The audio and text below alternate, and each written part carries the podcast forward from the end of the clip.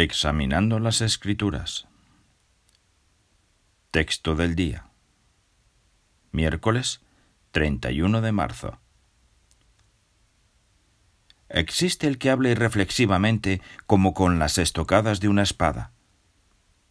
Pero la lengua de los sabios es una curación. Proverbios 12:18.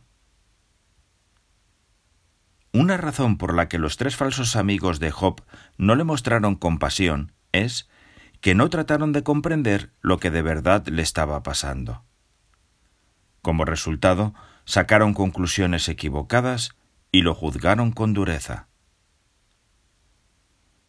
¿Qué nos ayudará a no caer en un error parecido? Para empezar, admitamos que Jehová es el único que conoce todos los hechos sobre la situación de una persona. También escuchemos con atención lo que nos cuente un hermano que está sufriendo. No nos limitemos a oír lo que dice. Tratemos de sentir su dolor. Solo así podremos mostrarle verdadera empatía. Si sentimos compasión, no esparciremos chismes sobre los problemas por los que está pasando un hermano. La persona que esparce chismes derrumba la congregación, no la edifica.